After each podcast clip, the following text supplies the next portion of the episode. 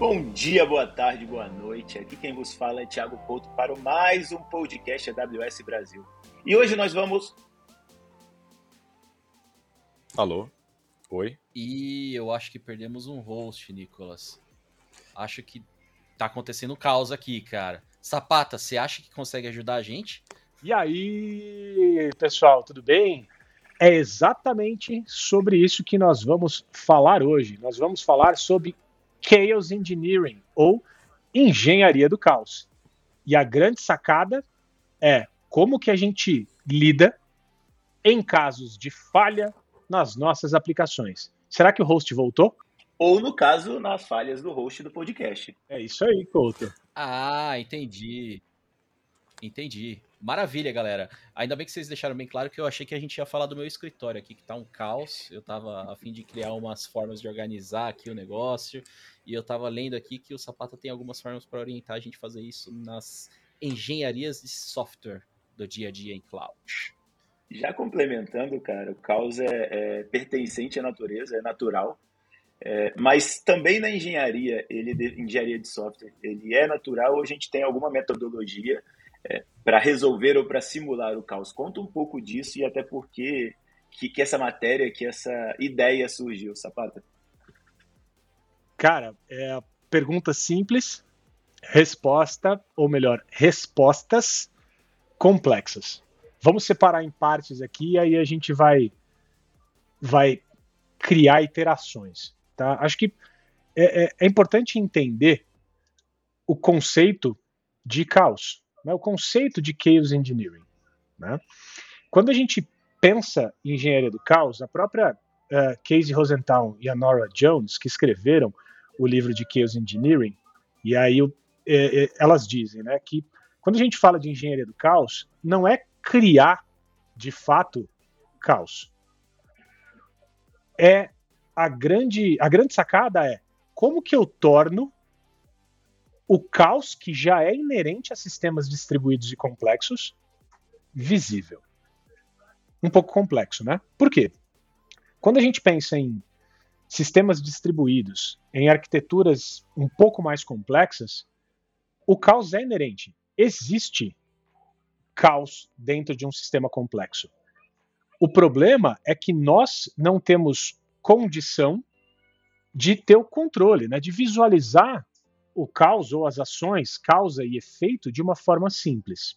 Tá? Então, acho que a primeira parte da, da, da resposta, e eu vou parar para ver se ficou claro, né? O que, que, que vocês pensam sobre isso, é engenharia do caos não é criar caos em, em, é, em produção, né, de forma aleatória. Pelo contrário, é como que eu torno o caos que já é inerente ao sistema visível. Então, Sapata, você está me dizendo que existe uma forma, um framework de tratar o efeito borboleta. É isso que você está falando, basicamente, para gente. é, aí, é, é, não sei se a gente chega nesse estado, mas acho que vale a gente explorar um pouco mais, né? Quando, quando a gente, é, é, acho que um dos maiores mitos, né, quando a gente fala de engenharia do caos em sistemas de informação, é que o pessoal acha que, é, que a, a ideia da engenharia do caos é criar ou, ou melhor, né, é quebrar coisas de forma aleatória em produção, sem nenhum propósito, e ficar observando o que acontece. Pelo contrário, a ideia da engenharia do caos é eu criar um cenário, ou seja, criar caos em um ambiente controlado em cima de experimentos bem definidos. Tá? E tudo isso com o objetivo de validar se os mecanismos de resiliência da minha aplicação estão funcionando corretamente. Tá? Então, é, é, esse é o primeiro mito que eu queria quebrar. Né? Vocês aí em casa que estão nos ouvindo, vocês não conseguem ver, mas o Couto levantou a mão. Vou deixar o Couto perguntar. Sapatinha, o senhor está falando é, em, em frases pausadas e bonitas que o senhor vai gerenciar o caos ou vai criar de forma organizada? Conta essa organização aí pra gente, porque eu ainda não acreditei, cara. Boa. Deixa eu contar uma história para vocês. Né? Vamos falar um pouquinho sobre a história da engenharia do caos. Tá? Engenharia do caos não é algo novo.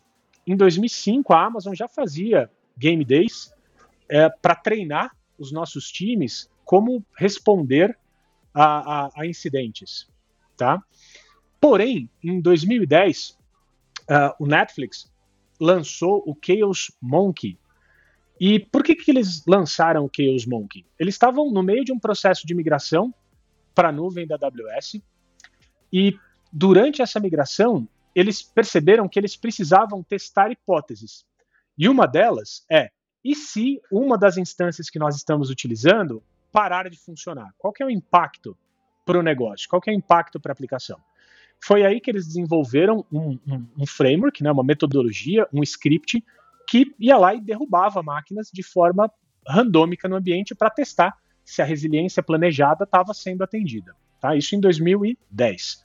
E aí, várias uh, reuniões, né, como toda conferência começa, né, como todo framework começa, várias reuniões aconteceram e uma delas foi em um dos prédios da Amazon em Seattle, e lá a Amazon, ainda em 2010, se comprometeu também a ter um time de engenharia do caos. E aí isso começou a ganhar corpo, ganhar corpo, mas foi em 2016 que de fato foram é, lançados os princípios da engenharia do caos. Né? Então, esses princípios eles são é, públicos, né? todo mundo pode olhar e entender é, como que se dá esse processo de engenharia do caos. E complementando e já chegando talvez na, na resposta da tua pergunta, engenharia do caos, Couto, é uma metodologia científica. Tá? Então existem cinco etapas. Cada uma dessas etapas tem uh, especificidades e cuidados que a gente precisa ter, tá? É, e, e acho que vale a gente passar por essas etapas dessa metodologia científica que hoje né, a, a ideia da engenharia do caos prega. Ficou claro essa, esse primeiro passo da resposta, Couto, antes da gente começar a falar de, de da metodologia em si, o que, que tem em cada etapa, enfim, ficou claro para vocês? Eu vi que você está com uma cara de, de dúvida ou de ressaca. É, então, pode ser as duas coisas. É, o ponto que você comentou é, cara, tem uma metodologia. Até então, é, eu estava muito animado de fazer parte de um time que derruba coisas e vê o que acontece. É, agora eu estou um pouco mais curioso como é que seria meu dia a dia do trabalho e como é que eu seguiria essa metodologia. Eu quero puxar até um exemplo aqui, Sapata, que eu fazia. Na verdade, eu acho que eu fazia muito isso quanto estagiário, programador júnior até. É, mais velho a gente não pode falar que fez, né? Mas pegando casos isolados aqui, eu já devo ter quebrado vários load balancers, já devo ter dado alguns updates sem wear. A gente vê caso aí no Twitter, nas redes sociais, todos os dias de gente contando sobre update sem wear. Como que acontece? A gente, você falou em casos isolados, né? Simular casos isolados. Esses seriam casos que a gente trataria nesse framework? Sim e não, Bala. É, sim, porque podemos fazer o teste. E o não, é, se o seu sistema não foi planejado para ser resiliente a esse tipo de falha, nem faz sentido eu testar, tá? Vamos, vamos falar do método científico e aí a gente vai explorando é, essa parte dos, dos cenários que você comentou, tá? Isso em engenharia do caos nós chamamos de hipóteses, beleza? É, a primeira parte do framework é eu preciso conhecer qual que é o estado normal da minha aplicação, tá bom? O que, que é o estado normal da minha aplicação? Quando eu olho e falo assim, ah, legal, a minha aplicação funcionando perfeita e corretamente. Quantas transações por segundo ela entrega? Quantos usuários eu estou suportando? Quantas vendas eu faço? Tá? E, e isso, essa ideia né, do estado normal, do comportamento normal da minha aplicação, é eu entender o normal para poder validar quando não está normal fez sentido para vocês? Que é, se eu não conhecer, se eu não consigo identificar o estado normal, ou seja, que algo está funcionando bem, eu menos ainda vou saber quando está funcionando mal. Então, a primeira parte é que, que é o estado ideal ou o estado correto de funcionamento da minha aplicação. Então, é importante entender que isso é uma mistura de métricas de negócio e métricas de operação. Tá? Então, a partir do momento que eu identifiquei que, que é o estado normal da minha aplicação, né? como ela opera normalmente, a gente vai para a segunda etapa do framework, ou, ou, desse método, que é quando a gente começa a falar de hipóteses. Né?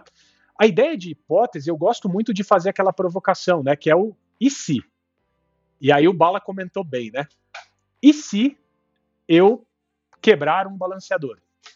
E se eu derrubar o banco de dados? E se eu executar um update no banco uh, sem a, a, cláusula where? Tá? Então, essas são hipóteses. Diga, Marreta.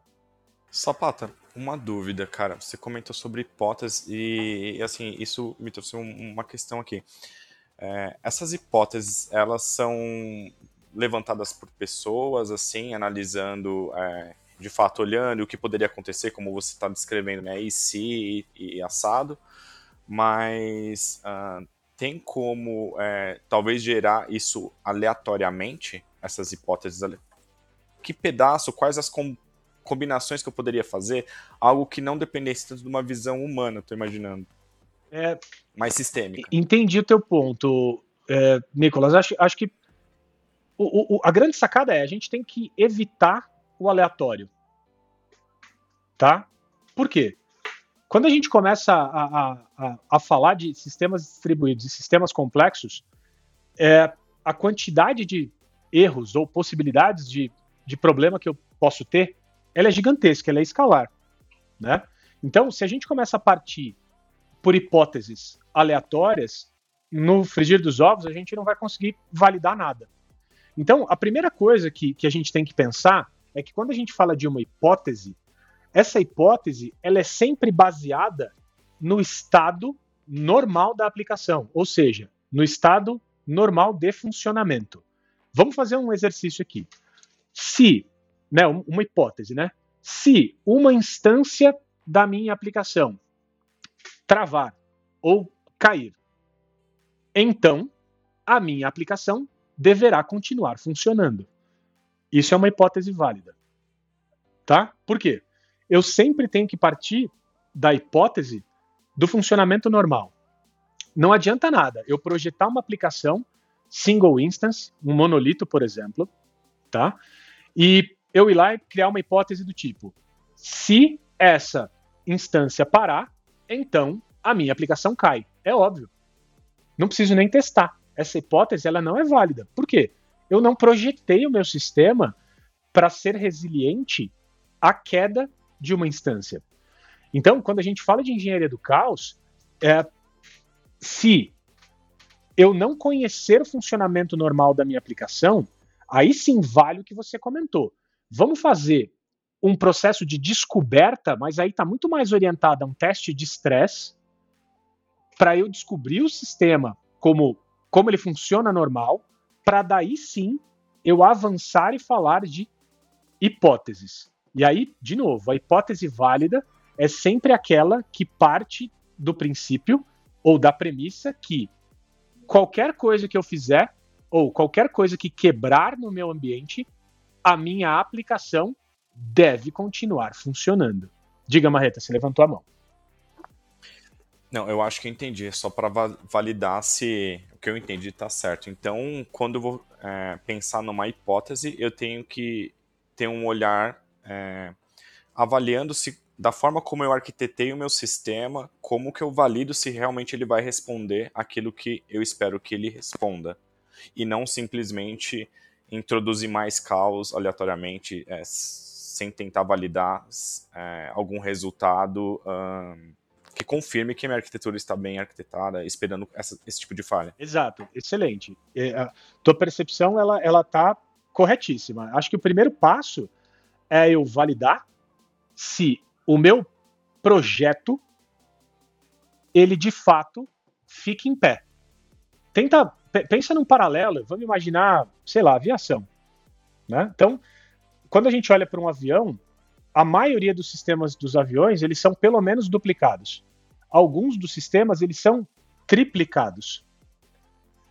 Antes desse avião é, voar, ou seja, antes desse avião ir para produção, né, fazendo um paralelo até com as aplicações, eu preciso testar se, ah, se para o motor da esquerda, o avião consegue voar só com o motor da direita?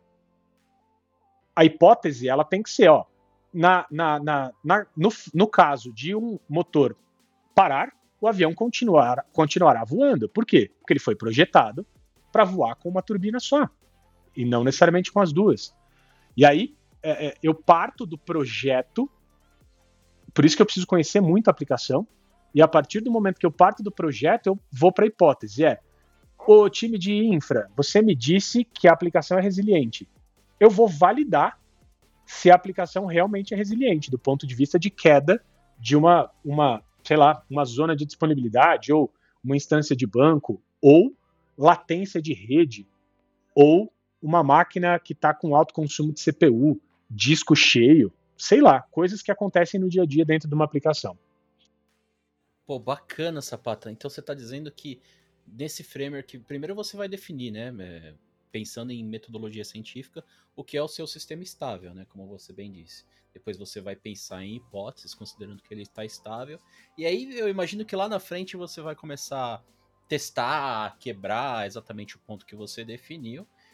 E por fim você vai, vai sair uma coisa de não funciona e não funciona por causa disso, ou funcionou e funcionou por causa disso. Então você está dizendo que existe uma contínua melhora é, uma contínua construção de sprint, né, de tasks para melhoramento do sistema lá na frente. Então você está, na verdade, que você está falando que do, o time de destruição aí também é o time de construção, basicamente, filosoficamente falando. É uma reflexão interessante, Bala. Sim, porque de fato, depois que eu conheci o meu sistema, depois que eu montei as hipóteses, o próximo passo é de fato testar, né? É rodar o experimento. E quando a gente fala de rodar o experimento, a, a, existem diversas formas. Mas pensa num game day, né? Onde está todo mundo lá engajado e a gente vai começar a introduzir falhas nesse ambiente, de acordo com a nossa hipótese, obviamente. Então, por exemplo, ah, uma hipótese de, sei lá, é, um DDoS numa determinada parte da minha aplicação. Então, se eu aumentar a carga em 400%, o meu sistema vai escalar e eu continuei, continuarei atendendo todos os clientes com a mesma latência ou com o mesmo nível de serviço. Eu preciso validar. E aí é, é o teste. Eu vou injetar DDoS, eu vou injetar carga, eu vou colocar latência na rede para entender se todo o meu, o meu, a minha cadeia de timeout está adequada. Não adianta eu colocar uma latência alta no back-end se o meu front não está pronto para interpretar aquela, aquele delay, né, aquela latência. Tá? Então, rodar o experimento é de fato você testar e injetar as falhas, e aí é o que eu costumo chamar de fogo no parquinho, né? É de fato tentar quebrar as coisas, de novo, não de forma aleatória, mas de forma planejada, com o objetivo de conseguir medir. E aí tem regras é, regras de ouro né, nesse cenário. É, que aí entra no segundo mito da engenharia do caos. O pessoal acha que engenharia do caos é colocar fogo em produção. Não, pessoal. Não é fogo em produção.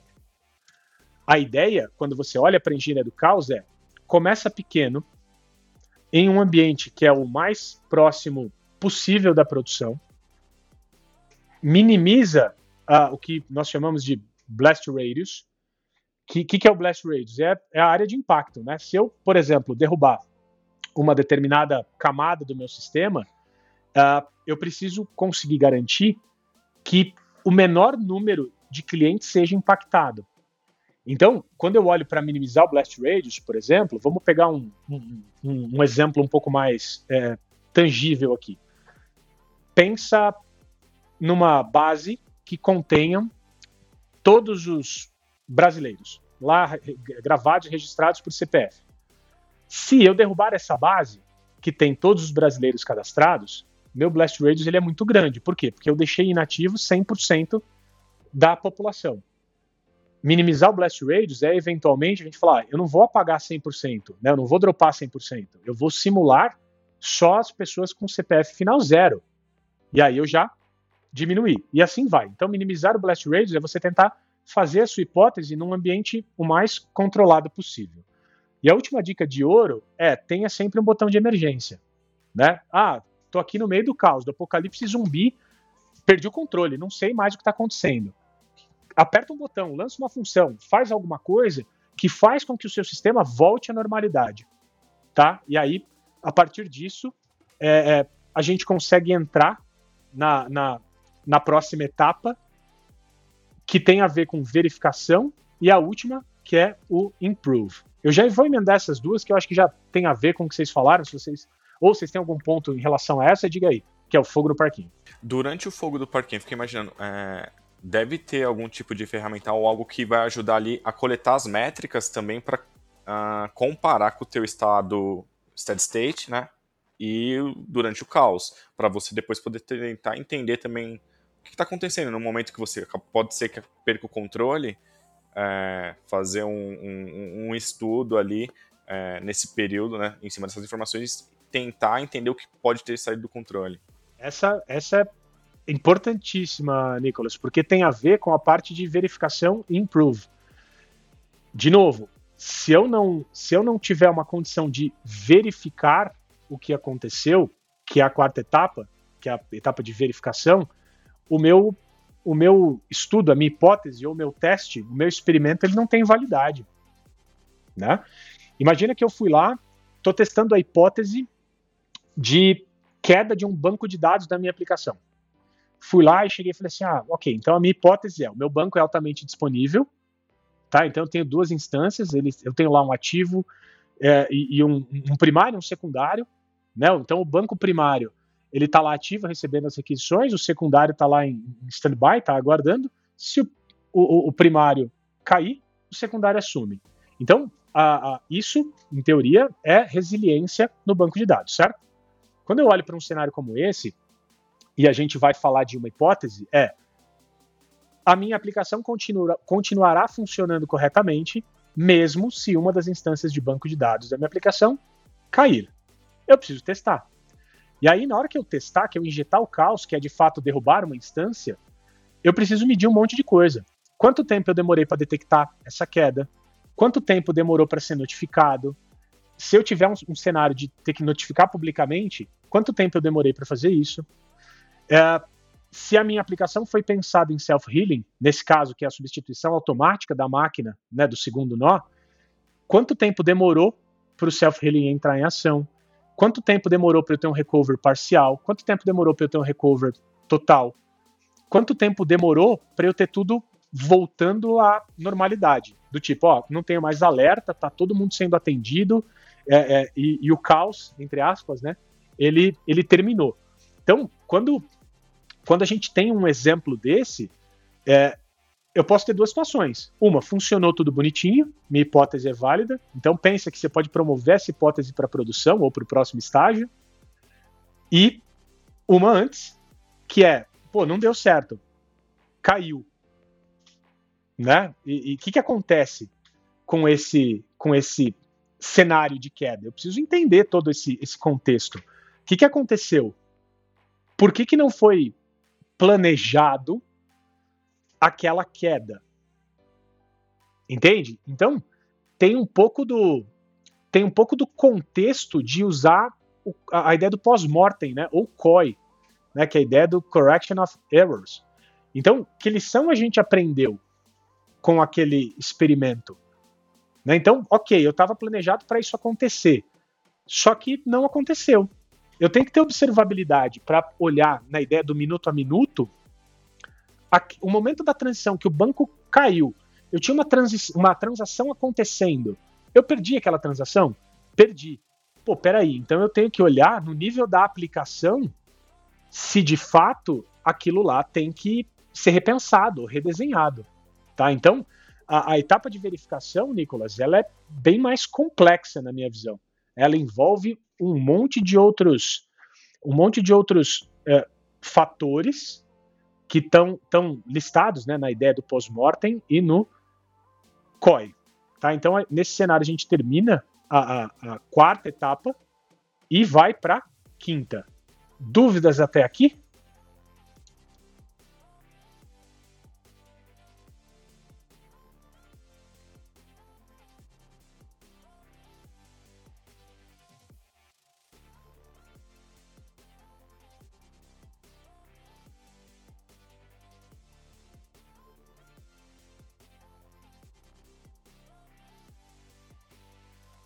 Sim, a ideia é que você consiga. Você pode começar fazendo Chaos até na sua própria máquina.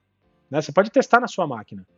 Depois, quando você faz um commit num repo, você pode ter chaos como parte do seu CI/CD. As suas hipóteses podem rodar dentro do teu pipeline para garantir que ao longo do tempo a sua aplicação continue sendo resiliente para aquelas hipóteses que você já testou. Então, a partir dali, você fala: ah, agora eu quero testar em homologação, agora eu quero testar num ambiente de uh, performance ou stress test, e agora eu quero testar num ambiente produtivo. Quando a gente vai olhando para o nível de maturidade, né, o avanço que você vai tendo dentro da engenharia do caos, o último é de fato rodar em produção. Mas é o que você falou. É, é muito mais do que ter coragem e sorte para rodar isso em produção, é você olhar a metodologia científica que está por trás e seguir os passos à risca. Se de fato você não fizer isso em ambientes anteriores, você está ferindo um dos, um dos princípios que é o minimizar o blast radius. Então, em produção, se você nunca fez isso, como que você sabe que você minimiza o blast radius? Você não tem esse controle. Tá? Então, de fato, é, é, é importante essa ideia de evolução e avanço dentro do teu ambiente. Tá? E o último passo, que é de fato o improve, ele é o mais simples. O que, que é de fato o improve? É você corrigir aquilo que você pegou. Então, se eu fui lá fiz um experimento, identifiquei que algo falhou, eu não preciso testar de novo. Enquanto você não fixar, né, você não corrigir aquele item, você não adianta testar de novo. Não adianta criar caos de novo no mesmo item. Tá? Então, o último é de fato fazer o improve do teu mecanismo, que é corrigir o teu erro. Ficou claro, Couto? Ixi. Acho que perdemos. Eu acho que um o Couto caiu. É, Essa Bom, hipótese era válida? Vocês tinham mapeado essa já- hipótese no caso de se um Não. dos hosts cair, o podcast continua funcionando normalmente e a gente não vai perder nenhum dos arquivos da, gra- da- da gravação? Essa hipótese ela foi pensada? Temos É. multi-AZ de hosts aqui nesse podcast. Mas eu acho que vale escrever um e-mail de post-mortem aqui e acho que isso até, até evidencia um pouco a questão cultural, né? Se, a gente pensou mais ou menos como seria é, esse podcast, a gravação. A ideia é sempre ter mais de um host para não ter problema de perder a gravação totalmente. Mas, o, Sapata, me diz aí, nas empresas, quando a gente fala de desafios para implantar o caos, Quais são os maiores desafios para Chaos Engineering nas empresas? Interessante essa, essa pergunta, Bala, porque quando, quando a gente fala de engenharia do caos, os maiores desafios são culturais. Por quê? Normalmente a- a- as empresas, as equipes, elas declaram não ter tempo ou não ter flexibilidade para simular desastre. Sabe aquela.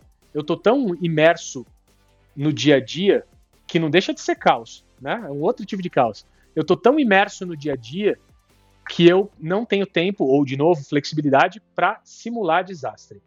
E aí é, é a mesma coisa que a gente chegar e dizer assim, ó, eu contratei aqui um monte de novos bombeiros, só que eu vou colocar eles em campo sem eles nunca terem feito um treinamento.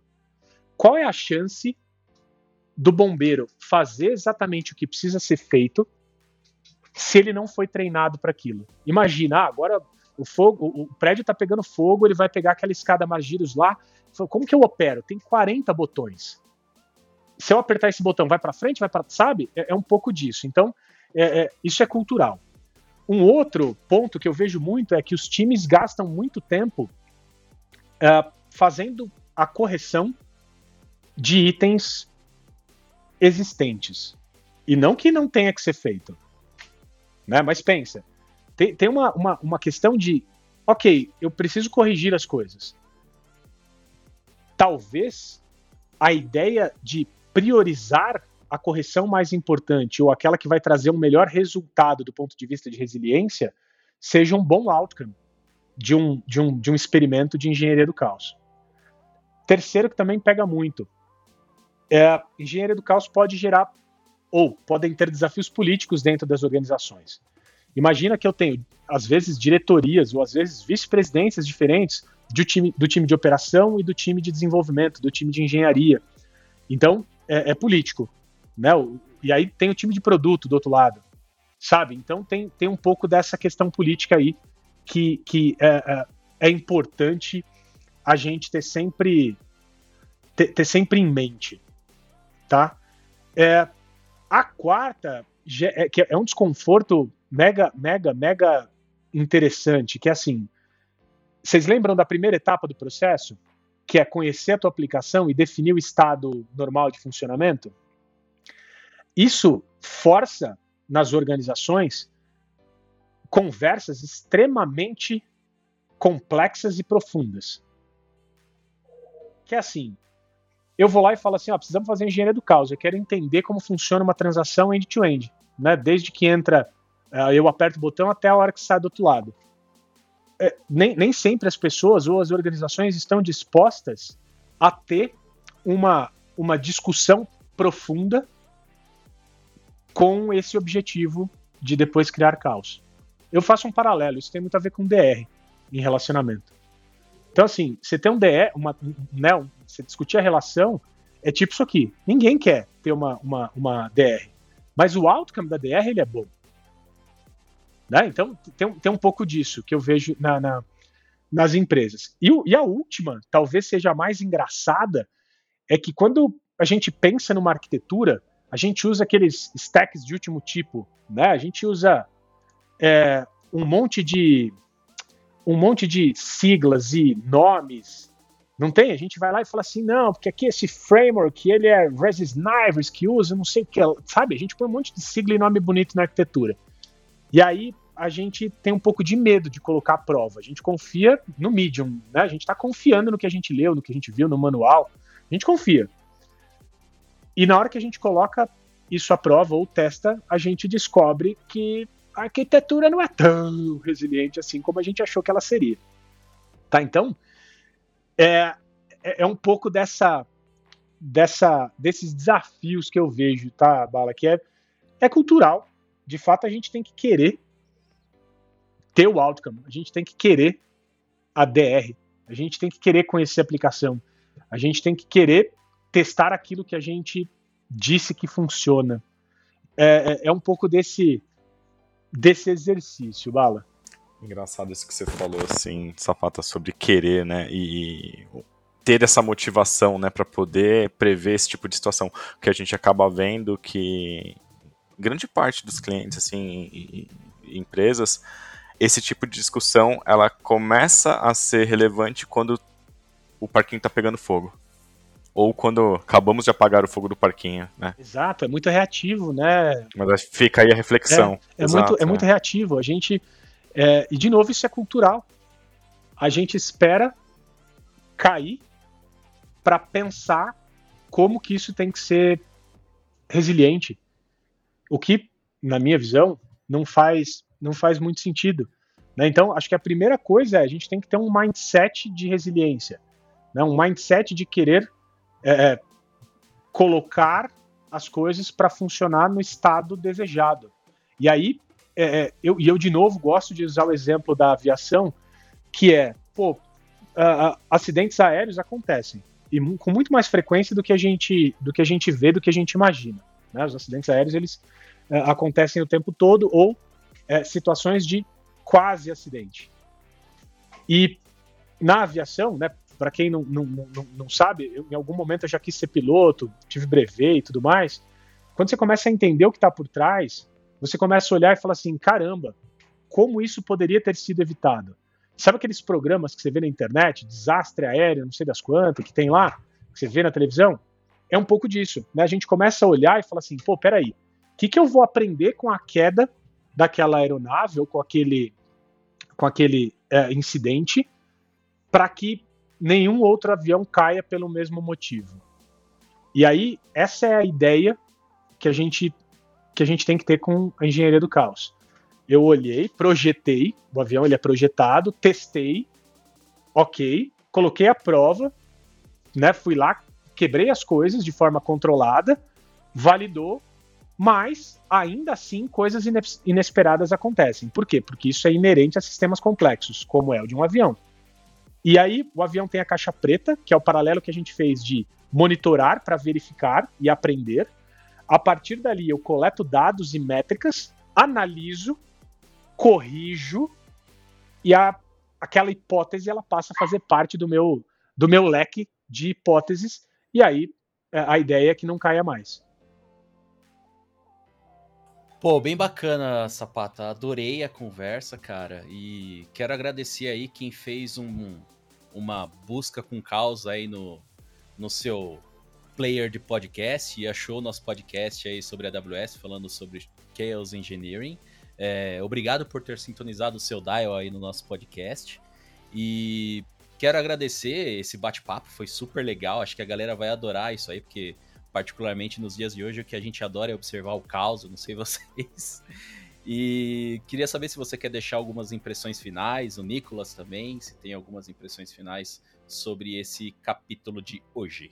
Eu, eu queria primeiro agradecer a oportunidade de, de estar tá aqui falando desse assunto, é um assunto que me, que me fascina, é um assunto relativamente novo, né, nesse, no, nesse mundinho de TI, né, nasceu é, há pouco, tem diversas empresas que estão fazendo, outras que estão tentando fazer, experimentando.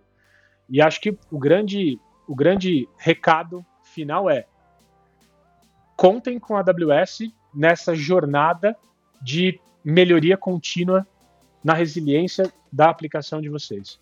Nós temos diversas soluções que tangem a resiliência, não só é, é, orientadas à engenharia do caos, né? nós temos os serviços que, que ajudam a injetar falha, enfim, tem outras coisas é, legais ali que a gente nem, nem é, passou perto aqui.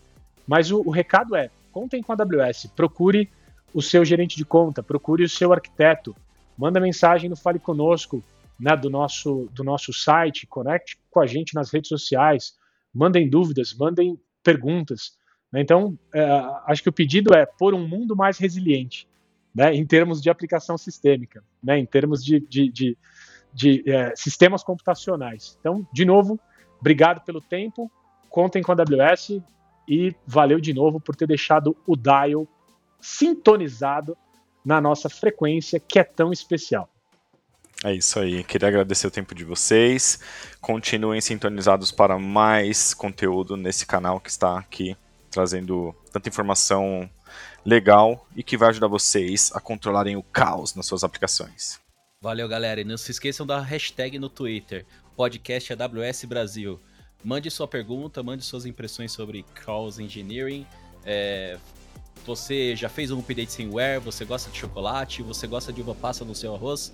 É isso aí, galera. Abração.